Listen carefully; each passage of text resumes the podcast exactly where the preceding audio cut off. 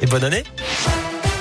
Salut Cyril et une bonne année à vous et évidemment à tous les auditeurs. À la une, un mois de janvier qui s'annonce tendu dans les écoles, c'est ce qu'a reconnu Jean-Michel Blanquer tout à l'heure après avoir dévoilé le nouveau protocole sanitaire en vigueur depuis aujourd'hui.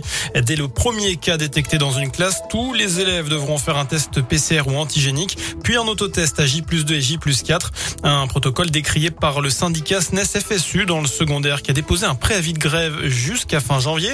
Alors à l'école, pour certains, c'est un moyen plus sûr de limiter le virus. Pour d'autres, les enfants n'ont pas à subir autant en si peu de jours. Nous avons bien demandé l'avis de ses parents à la sortie d'une école de la région. Moi, j'ai mon fils qui est autiste. Eh ben, je ne fais pas de test à chaque fois parce qu'il ne supporte pas. Je le garde tout le temps 7 jours à la maison. Bah, il va faire peut-être un test, le premier, mais pas le deuxième et le troisième. Et déjà, lui, il n'aime pas du tout. il, il, trouve que c'est désagréable. Apparemment, pour les moins de 6 ans, c'est pas forcément obligatoire, mais après, euh, enfin là, sur l'urgence, on l'a fait. Le premier est en pharmacie, euh, les deux autres, on peut les faire chez nous. Donc ça, c'est peut-être pas mal. Ou alors après, bon, il faut que tout le monde joue le jeu.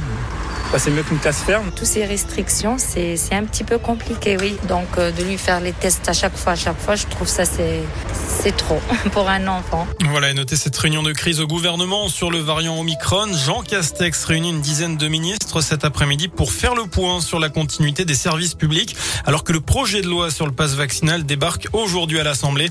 Olivier Véran craint la saturation des lits conventionnels à l'hôpital en janvier avec le Covid, la grippe et la gastro, mais pas en réanimation parce que le variant Omicron est moins dangereux.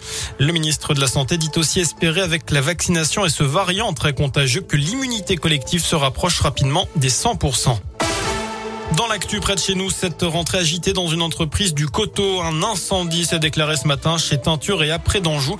C'est une machine de séchage de tissus qui a pris feu. Elle a été rapidement éteinte par des employés avec un extincteur. Il n'y a pas eu de blessés ni même de chômage technique. Un rassemblement prévu mercredi après-midi à Lorette. Plusieurs associations de défense des animaux et de la nature se mobilisent après la polémique sur les chèvres errantes abattues. Une dizaine d'animaux avaient été tués sur ordre du maire Gérard Tardy car ils causaient des dégâts dans le cimetière. Euh, Gérard Tardy aurait depuis annulé le rendez-vous qu'il avait avec les présidents de ces associations. Notez que trois pétitions circulent. Elles ont recueilli au total 120 000 signatures. On termine avec euh, du sport et du foot. La suite des 16e de finale de la Coupe de France. Euh, ce soir, le Paris Saint-Germain se déplace à Vannes. Derby du Nord demain entre Lens et Lille. Notez que le tirage au sort des huitièmes de finale aura lieu juste avant ce match. Un tirage où l'on retrouvera la SS. Les Verts qualifiés après leur victoire 4 buts à 1 hier sur le terrain des amateurs de Jura Sud. Prochain match le 15 janvier seulement avec la réception de Lens. La rencontre face à Angers prévue dimanche est reportée à cause du Covid-19. Merci Seb.